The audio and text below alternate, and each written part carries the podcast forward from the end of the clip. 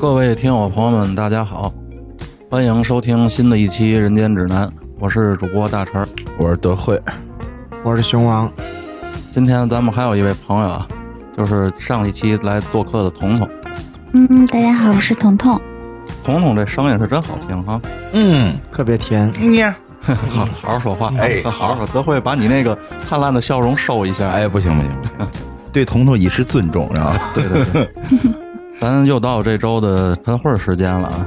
这周晨会儿首先想说的一个事儿，我估计你们应该也看见了，呃，就是在网上有一个母亲把自己的这个三岁的女儿啊给喂养到了七十斤。你想象一下，三岁的一个小女孩七十斤是什么概念？就成小皮球了。对嗯，我想起来那网上的那个抖音上看过一视频，就是把那哈士奇给养，养的跟哈尔猪一样。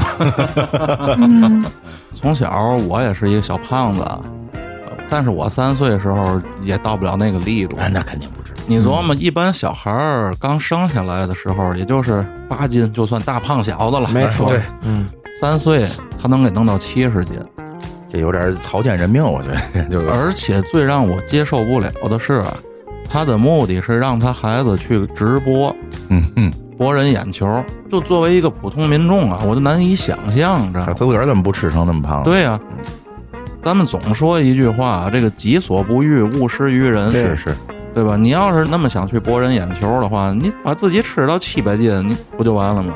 可能是什么呢？网上这种吃播啊，胖一点的太多了，他可能觉得没有什么炸点。如果把一个孩子弄成这样吃呢，可能更有一些个这个关注度，可能是。问题孩子是亲的 呀，啊哎，对，是亲的嘛。是应该吧？可是一个小孩儿的话，就是他能吃进去这么多东西吗？这个我就是我不敢往深里头想的原因了，嗯嗯，对吧？你说三岁的孩子怎么把他吃到七十斤呢？反正我猜测啊，这孩子可能本身也是比较喜欢吃，嗯，然后家长就是说白，现在都有一些个比较现代的意识，遇见孩子有这种情况，其实是应该加以控制，嗯，因为都知道吃太多了对孩子不好，对吧？是，但是他可能有带有这个目的性，他不但没有制止，反倒去鼓励，甚至去去加强孩子这这方面。甜食啊，高热量的这种油炸哎食对对品，嗯很快就催起来了。那我觉得就是还有看着他这个吃播的这些观众，我不知道是怎么想的。嗯就是因为正常的话，如果我看到一个小朋友被闯成七十斤，嗯才三岁，可能会引起我的不适。嗯嗯嗯，那我觉得这些，那肯定还是有一些喜欢看的人啊。对，现在全民啊，这个都在刷底线，甭管是演的人还是看的人，嗯，就包括像某平台上那些自黑的，更有甚者就是做出那种人类都不可想象的事儿来，咱就嗯不描述了，大伙儿都吃着饭呢。嗯，这个是一个扭曲的审美，我觉得。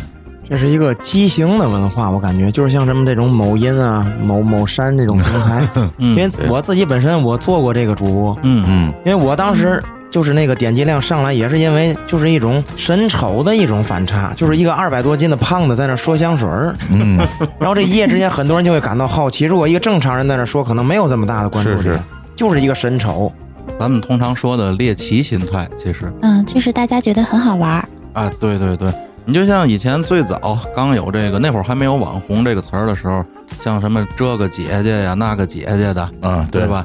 哎，出来，其实那不就是神丑吗？对对，而现在呢，随着自媒体的蓬勃发展啊，有好多东西其实是不该出现的。国家不前一阵儿也是管控了嘛，要求了很多东西下架。现在我看到抖音上大量的这种，嗯，长得不是那么对得起观众的这些个人吧，出来以美女自称，然后还给大家讲一些个没有任何逻辑的这种所谓鸡汤。嗯嗯我觉得这是整个是把这个社会三观都给带偏了。我嗯，觉对得，对。嗯。而那种我觉得真正漂亮的那种，人家可能也不屑于啊，我非得露个脸儿。嗯，对吧露沟就可以。其实咱们聊到这儿，又引申出另一个问题啊，嗯就是说这个父母对孩子的这种，你说是期盼也好啊，是想让孩子给争脸也好，嗯，嗯对？吧？咱举个不恰当的例子，如果这要是国外的那种畸形秀啊，嗯，咱还能理解它的原因。嗯，一些人把一些小孩儿、身体有这个缺陷的孩子给弄到一块儿去表演嘛，这种违法行为是也是有的，对吧？太多了，太多了。嗯而这个最大的区别是，他是亲生母亲。对，不得不让我想起小时候的一些经历啊。我估计咱们可能都会有，嗯就是家长带咱们出去，呃，在这个阿姨面前、那个阿姨面前说，哎，那个谁，晨晨唱个歌，对吧？都会跳个舞，嗯，这这种情况，咱们小时候应该我杨小子时候跪一个，我小时候挺多的，嗯因为我小时候爱演，嗯，知道吗你现在也爱演唱歌跳舞没有，就学说段相声，说段快板。我小时候喜欢曲艺， 啊，几岁的时候，凡是看过的春晚就能跟着学着说。嗯那每次一到过年的时候，你想就是大家比如初二一聚会啊什么的，就说哎三十那天春晚的一些个段子嘛了，就是家里让我说一下。小时候就是嗯这种事儿挺多的，嗯，这个其实呢，呃，本身啊倒没有什么问题，呃，小孩儿活泼一点儿，表演个节目，家长呢可能也觉得有面子，你看我们家孩子多活泛呢，对吧？嗯嗯嗯，但是这个东西啊，如果要是过分了，觉得对一个孩子的成长是有影响的。对，嗯、我个人啊有一些体会和感触，嗯因为我从小呢是一个性格偏内向的小孩儿。嗯嗯，呃是是，你现在也不太外向，嗯对对对对对，看出来看出来。 由于我的内向呢，我不喜欢在人前表现自己呀、你记得咱小时候有一个词儿叫“小大人儿哎，特别讨厌这个词儿。嗯，”，不知道是咱天津特有的词儿，还是全国都那么叫啊？我觉得彤彤是不是小时候有人这么说过你吗？没有哎，而且我自己特别讨厌这个词，我觉得小朋友就应该有小朋友的样子嘛。哎，太对就了不。要什么好像都跟大人一样，因为我也有见过周围有这样的小朋友，嗯，我小时候有时就是一到逢年过节，我妈就说：“哎，给那个唱个歌，给演一段儿什么玩意儿。”其实我说实话，我心里头特别抵触，知道吗？嗯嗯，特别的抵触，因为这不是我想干的事儿，而你儿子本身又不是喜欢这样的那种人，对对对对对，对吧？嗯，所以我就特别反感这个小大人儿，而让我呢还觉得我比别人差，嗯这是对我心灵最大的影响。对就是当我不愿意做这个行为的时候，别的孩子哎过来，我我来我唱一个，哎来来，其实唱的跟他妈傻逼没有区别啊。然后但是他就能得到表扬，嗯而我就只能很害羞、很失落的站在角落里。嗯，天然的就让我觉得，哎，我不如人家，别人家的小孩儿，哎，对对对对，有点自卑，就对是，别人家孩子都是好的，以至于啊，就是我从小只要是我父母嘴里表扬过的其他的小孩儿，嗯，那都是我心里其实最恨的小孩儿。哎，能理解。我小时候，因为我妈喜欢女儿，嗯跟邻居的那个小姑娘近一点，哎呀，我那我气得直跑，我都这都这样了，何况还是你说那种就是直接的，就是嗯觉得不如人家那种感觉。而咱们再往深层一点说，这个所谓如与不如的这个东西，它本身值个屁呀、小时候那真的是扯淡。咱我给你们举一个例子啊，你你们说起那个小大人儿这，你们还记得过去小时候有个新疆的小孩儿，唱歌跳舞叫什么来着？啊，知道有印象星光大道出来了啊，，对对对，嗯一个新疆小小孩儿，然后一就一唱歌就爱撸袖子。嗯，我觉得那种孩子就是畸形的教育。你看着好像挺活跃，但是你看现在那孩子大了以后，默他默有什无么闻，嗯，对吗？屁都不是。就是你小时候怎么怎么样，不代表大。你看神童没有几个真的成为说科学家怎么怎么地，对世界有多大贡献。包括什么京剧神童郭老师讲话，一个成角儿一个都没成不有了，嗯，对吗？就是你教育还是要多方面儿的。在咱们中国这个父母的教育观，我就感觉是有问题的，嗯，就是他总把他理想化，过于理想化，是，就是他自己达不到的，他希望在孩子身上去实现。， 对，咱们这一代父母就是说把他的希望，就是寄托在这个孩子身上。对咱们这父母啊，咱开句玩笑，就齐根儿让四人帮给耽误了。 他们想实现了很多东西，实现不了，对，对吗？人嘛都是有理想的，然后他就把所有的寄托寄托在孩子身上，这样孩子实际上也有压力，父母活得也不开心。像现在这些父母也是，孩子几岁，什么钢琴班儿，什么游泳班，各种班。其实将来你说他从艺的可能性有多少？嗯，首先你不说你有没有这么大的财力去助推他实现这个愿望，就是他这个天赋或者个人的能力能不能达到这个点都是问题。因为我小时候其实就是学过电子琴嘛，嗯然后还有钢琴。那也是因为我自己比较喜欢，然后我我妈妈就带我去学了。嗯，可是我家长其实没有太多的说那种让我在其他面前说来一段儿啊，那那种嗯情嗯况嗯好像、好像没有，所以我觉得，首先可能也觉得有这样一个妈妈和就是爸爸，然后挺好的吧。嗯，但是我个人觉得那种像你刚刚说那种情况，嗯就比如说家里亲戚朋友来了，让小朋友表演嗯一段，我是在现在是有看到过的，就是家里的那些姐姐啊，嗯他们的孩子。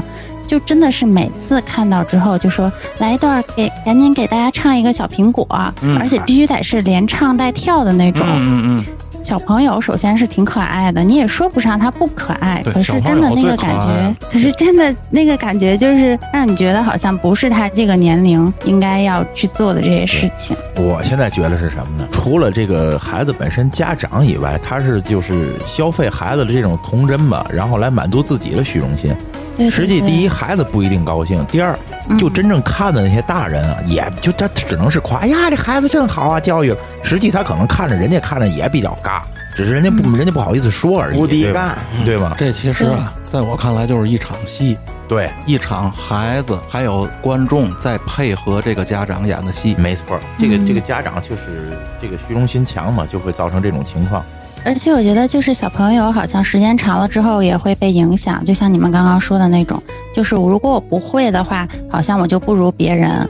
就我有看到过那种小朋友，只要是嗯家里来了亲戚啊或者什么那种，他们就主动的会有那种表演的欲望。嗯其实之前我相信他们可能是没有的，就是因为家长每次都让他们去在亲戚朋友面前展示，他们就觉得哎这个也能给我争到面子，也能给我爸爸妈妈争到面子。然后他们就是潜意识里面也被这种行为所影响了，我感觉。对对对，就这样的孩子，就是往好里说，长大了以后会是变成另外一种形态。我给你举一个举一个不恰当的例那例子啊，没嗯有别的例子啊。你看蓝莹莹，我觉得小时候就这样，有可能对吗？嗯，就是一是脸，蓝莹 莹，换币换币。就是这个社会上你发觉会有这么一类人，嗯这类人好像以女孩为主，嗯，就是我怎么形容吧，一脸廉价的热情和正能量，而且戾气有点重，对，就是企图心极强，表现欲极强，尤其是小孩儿啊，对这个内心会造成一些影响。对而而这种影响往大里说，可能会影响他一生。就是哎，我从小就怎么怎么着，我大了也不能怎么怎么着，嗯，就这种感感觉，其实会让孩子这一生的压力是比较大，对，对吗？咱咱不否认也有因就因此而成功的，但是我觉得嗯嗯毕毕竟你这一生还是快乐为主，对吧？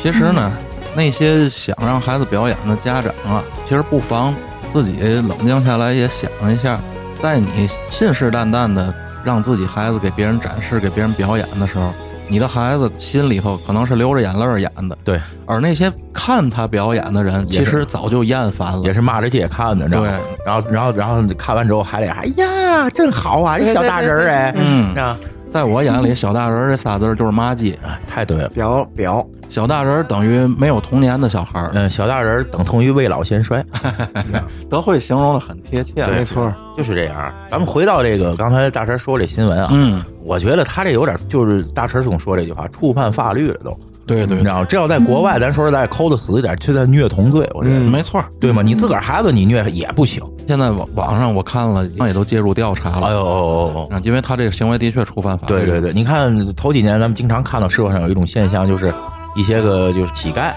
实际上是把一些孩子弄弄来，咱们听说就是哎给孩子弄弄残疾了，嗯然后去去要钱去。当然你亲生亲爹亲妈你不可能是这么残嗯忍，但是你这样闯孩子对健康的影响可能会更大，那当然。对不对？嗯最可恨的是这七十斤多难减，你说哎呦，就熊王这一 个最近正在减肥中啊，我对就是多可恨效果也比较显著啊。 对，因为你看，我不是家嘛， 多可恨！这个这个， 操，就把我思路都乱了。 你看，就我节目一开始我提到了那个，就是有人把把这哈士奇就养了这么胖，嗯，底下评论都是骂声一片。那我就觉得他开这直播，那是不是真的也是骂声一片，把孩子能喂成这这样？我跟你对说，不尽然。这有很多的咱们看来不正当、不好的行为，之所以能持续下去，那一定是因为有土壤可以让它生根对发芽。没有买卖就没有杀害，是吧？对，那群人是一边骂着，然后一边看着。嗯，没错。又想表达自己的价值观正，但是还难以掩饰自己的猎奇心态。哎，对，这个对，形容的对，嗯，人家是批判着看。哎，对，批对判吧着看，批判着嗯看。你每次看那日本动作片的时候，不都是批判着看啊，的吗？不不，我是以审美的角度去看的。我以为你当教材看呢。啊， 对，所以呢，回到主题上来，就是是我个人觉得这个要管，而且一定要管。严管严管，我经常说这句话，就是此风不可长，嗯对吧？此种人不可姑息，因为这个社会模仿力是很强的。如果这个东西火了，大家都去效仿的话，那这对孩子这多大的摧残啊！这是对，嗯而且说到这个呢，更主要的一个原因还是需求。什么叫需求？就是这些捧他、看他的人们。对，就是土壤嘛。所以咱们作为看官啊，自己也要甄别一下，什么东西是该追捧的，什么东西是不应该的。因为现在毕竟自媒体那么的发达，网络又那么健全，现在网友们的评论成本和代价极低。对，是你可以随便表达自己了，但是一些不应该出现的声音呢，也就这么出现了。对，啊，你就像我看到的另一个视频上，前一阵儿有两个医学院的女孩儿，嗯，然后在街上看到有一个中年人忽然就是昏倒了，然后这俩医学院的女孩呢就给他做这个心肺复苏，得有二十分钟啊，在那儿抢救，一直抢救到幺二零来把这人拉走，嗯但是幺二零来了说已经没救了，嗯然后从视频中啊，这俩女孩哭着从这儿就离开了，嗯嗯是医学院的两个这个硕士生。嗯这件事儿发酵之后，在网上竟然有网友评论说，这个死者的家属要起诉这两个女孩，嗯说把人给救死了。嗯，这就是混蛋。而最混蛋的，你知道是什么吗？人家家属站出来了，说我们没说，我们非常感谢这俩女孩儿，哦，这是谣言。那就是纯的网络暴力，然后博眼球，对吗？我觉得这种人就太混了，真是太混了。就是故意挑事儿呗。哎，对，哎，说了太对了，就是挑事儿。唯恐啊天下不乱。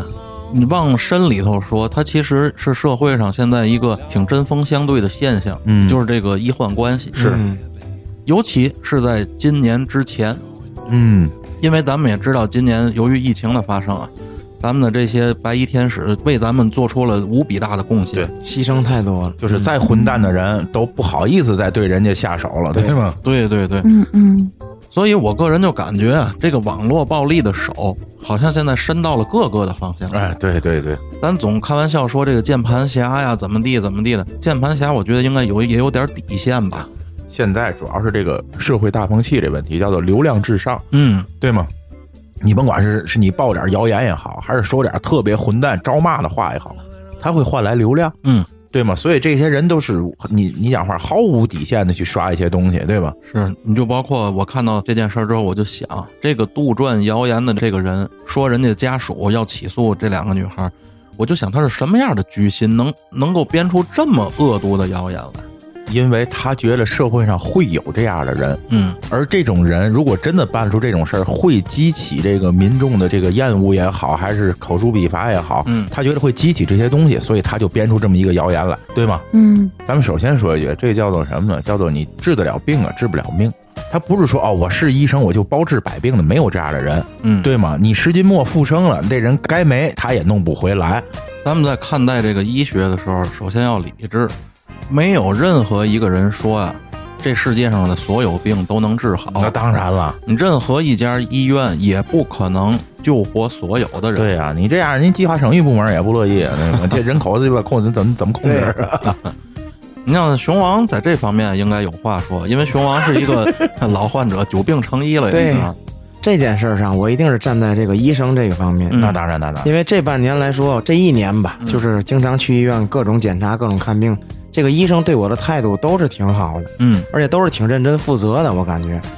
而且像这次疫情，这个医生的作用发挥的太大，谁也替代不了，是全世界都效仿不了咱们这个管控的力度，还有这个医护人员这个应急的速度，做出了这份贡献。对，对特别值得敬佩的。对所以说，像去年发生的那个北京的一个特别有名的眼科医生被人把手给砍断了，那哎个、呦，太可惜了。这么一个人才，以后有可能做不了手术了，嗯这会耽误多少患者？长期以来会形成一个恶性的循什环。么什么因？原因呢？就是好像之前因为他给看过病，然后没达到他的满意，可能哎是。呦，这是人有点太极端了。太扭曲了，有点。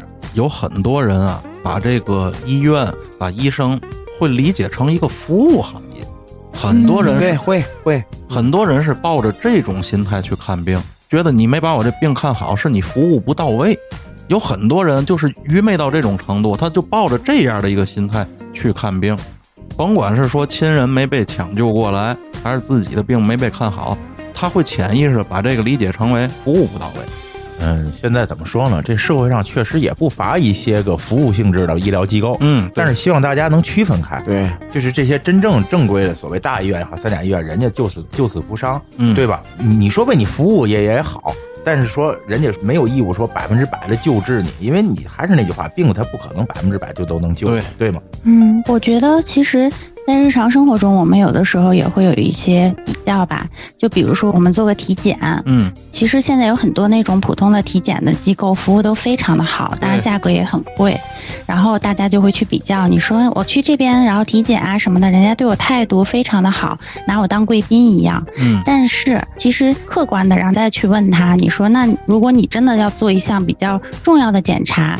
那你会选择哪里？他其实还是会选那些，呃，国家认可的三甲的医院。当然，当然。他心里也觉得，其实那边是最权威的，然后最可靠的机构。而且你就问问那些个老百姓，真的，你进了一个机构拿你当贵宾的时候，你肝儿疼不疼？嗯你对吗？你你那钱包，你觉得你害怕不害怕？而且那对不对种？私人体检不能提早发现任何病患嘛，基本上就是等同于没太大的作用。嗯对相对这个私人的体检中心啊，咱拿老百姓的话来说，那个其实是花钱啊买心宽的。对自己要做一些这种专业性的检查，你肯定第一诉求是去这种大医院必正须去规国的。家级的三甲医院。嗯而这些医生们呢也一样，你如果说这个医患关系得不到解决，并且愈演愈烈的话，那么以后谁还敢让自己的孩子去报考医科？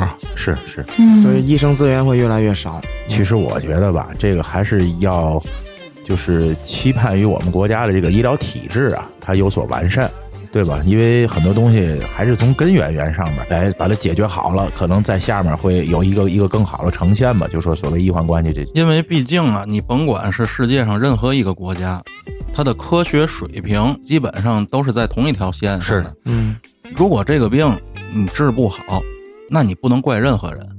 生老病死啊，自古以来这就是一个很自然的规律。谁也躲不开的一种对。嗯，对而咱们建国以来这几十年，咱们的平均寿命已经上升了很多了。对，这个和医疗体制日益健全是绝对分不开关系的。没错。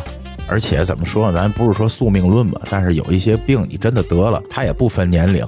八十老翁门前坐，三岁顽童染黄泉，对对吗？你它不分年龄的，所以说也不是说哦，我得了病，我年龄还小，我就一定要治好，它真的不是这样不。是这个对概念，对这个东西，你甭管是说从道德上来说，还是从法律上来说，没有任何的医院能保你这个。对，人只能说是尽力。尽量的去救治你。让这些家属的这种情绪呢，其实咱也理解。对，你摊在自己身上，咱可能也着急，对吧？对，咱虽然说理解，但是咱呢不鼓励。对，咱还是理性一点。你想，亲人离世啊，对任何人来说肯定都是一件最悲伤的事儿。嗯，但是您把这个情绪不要发泄在无辜者的身上。，对对，咱们说到底呢，还是、还是我总说那句话，就是双方的一个彼此的谅解，没错。，对吧？你作为医生来来讲，要对得起你身上这身白大褂，嗯，对得起你医务人员的荣这个荣誉。作为咱们患者也好，患者家属也好，也要对医生作为这个最大限度的理解。是这样。你不能说啊，有点什么事儿，我就把情绪都撒在这个其这个医生的这身上，人家也没有义务去承担你这些情绪的。咱回到咱这个事件本身来，从另一个角度来说，这还牵扯到一个什么，就是管闲事儿，嗯，对吧？嗯该不该管？对，人家这俩女孩儿只是路过，在地铁站嘛。由于呢，人家俩人是这个医学院的，他们好像是哪个医药大学的，呃，两个学生。由于人家自己有这个医学常识，而且我觉得人家有觉悟，人家对有医学常识，人家就当没看见走了，干嘛呀？怎么地了？人家不犯法。嗯嗯嗯这应该是一种天职，对一种天生的使嗯命啊感。哎，对对对，熊王说的对，就是我对得起我学医的这份荣誉，没错对吧？而且我从视频里看，就是当这个人抢救无效的时候，被幺二零拉走，这俩女孩真的是抹着眼泪儿离开的。妙手仁心嘛，就对吗？你咱不说妙手不妙妙手，毕竟还是学生，他首先要有一颗悲天悯人的这个这个心，嗯对吗？这个怜悯之之心，我觉得人家俩女孩是有的。要真是像那些网友的那种恶意评价，说人家什么学艺不精啊，然后没救好，还把人救死了，这个恶毒的言论啊，让人听见太寒心了。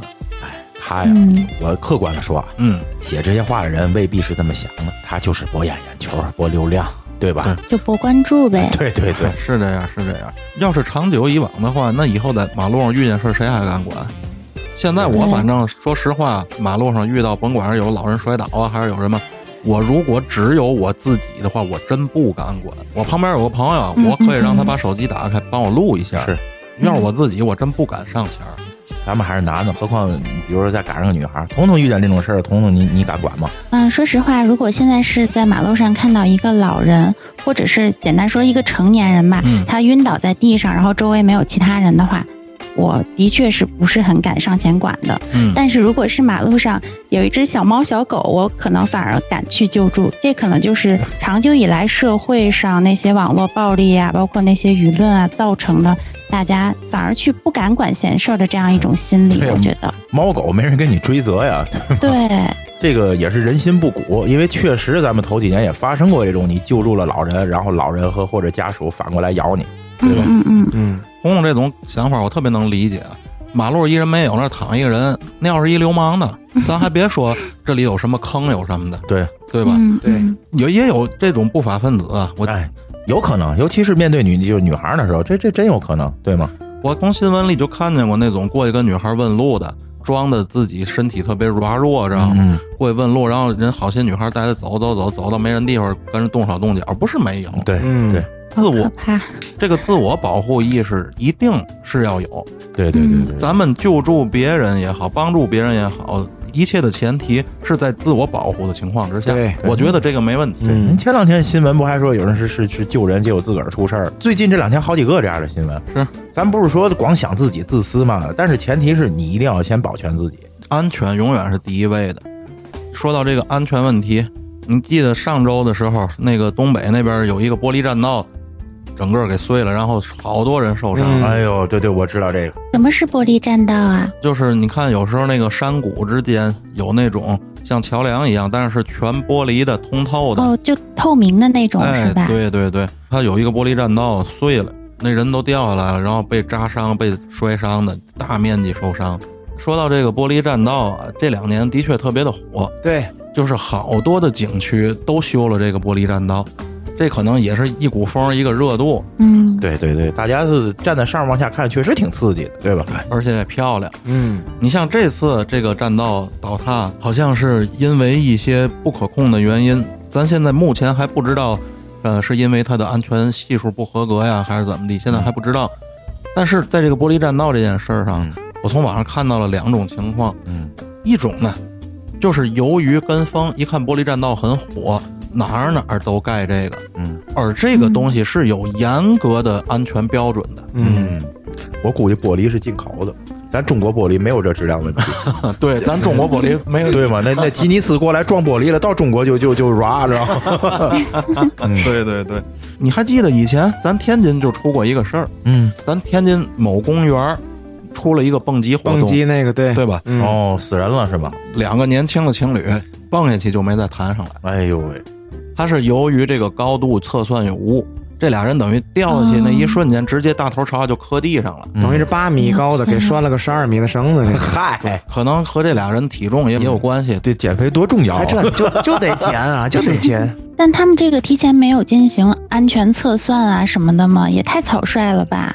肯定也是有，但是由于一些咱们不知道的原因吧，嗯嗯，对吧？对这个事故啊，欧洲人说事故这东西是一个奶酪的理论，因为奶酪的这个孔它是一个不规则。嗯什么叫事故？就是你把好几块那个奶酪摞在一起，然后这个孔恰好就都穿了，嗯，对吗？就是是极嗯极小概率事件。等于这小情侣俩是蹦了一场薛定谔的极，啊，对对， 对，嗯。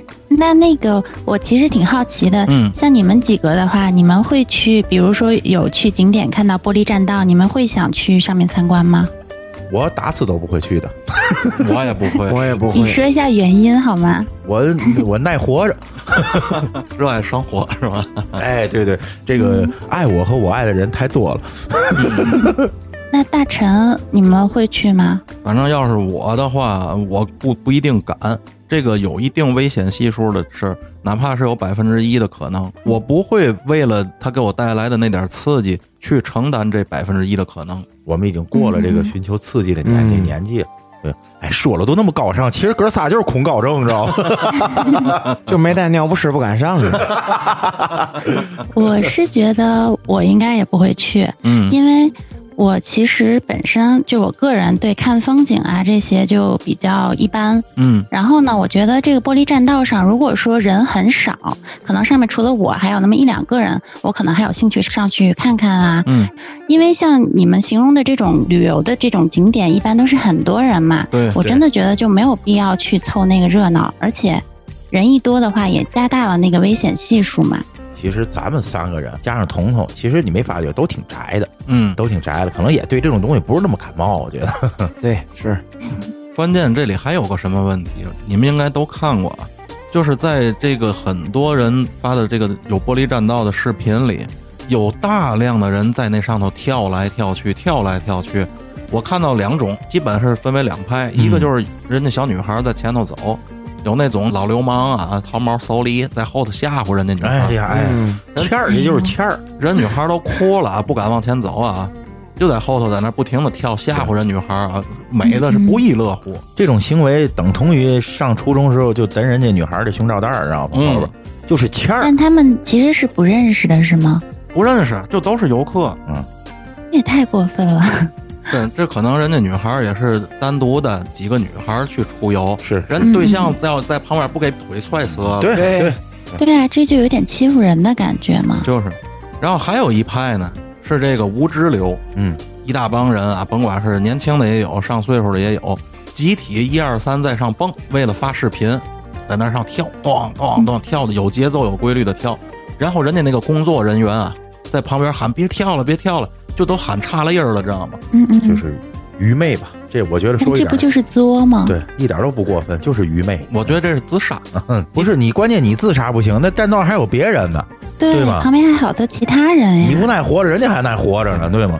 而且有一定科学常识的人啊，都知道这个玻璃甭管多坚固，你用多大的压力，可能它都没事儿。但是玻璃这东西是怕共振的。对，你就咱们应该嗯都看过那种科学小实验，一个男高音、女高音歌唱家对着一个高脚杯一喊，能把那杯震碎了。嗯，你背不住哪块儿，你共鸣一共到一起，我操，那真的就可能就裂了碎了。人家那个工作人员之所以在那儿不停的拦着，告诉别跳了，别跳了，那一定他是知道这样是有要有危险当发然，生当的然。，对，这就相当于有时候坐电梯，有那小孩儿跳，嗯，然后家长还不管，就这种心态是一样的。我觉得，对，这个是安全意识的淡薄，对也是对知识的这个匮乏导嗯导致的。包括这个咱们说了更高一点，就是公德、所谓公德心的这个问题。你看前一阵儿我也是看过一视频，一个女的，嗯，就在旅游的时候把人家那个很有历史感的一个公园的那个围栏都给推倒了，哎呦，最后警察来给抓走，他就觉得还哎呦你们干嘛要抓我？我什么也没干。其实他推倒那些都是文物，嗯，你知道吗？就是这不混蛋吗？就对又愚昧又无知。我好，我好像也看到一是吧个女的，好像把公园里面垃圾桶都推倒了，那是那一个人吗？ 啊、不是不是，我就我我说那是那个那湖边的那个围栏，啊，她是把人家公园里每一个垃圾桶好像都给推倒了，然后人家把她带走的时候，就保安啊还是什么人员，她还就是很愤愤，在那边骂人家说你凭什么抓我，嗯，这段我看了，很奇 怪。盐湖有一溜儿的这个垃圾桶，嗯公园里，然后他挨个儿推，肆无忌惮推，然后旁边有人看他，有人管他，他态度极为恶劣。对就是嗯这种人就是不知道什么叫做破坏公共设施罪，就到里边让他给他普法一下，嗯对吗？而且像在玻璃栈道上蹦来蹦去的那种行为啊，这是没引发什么后果。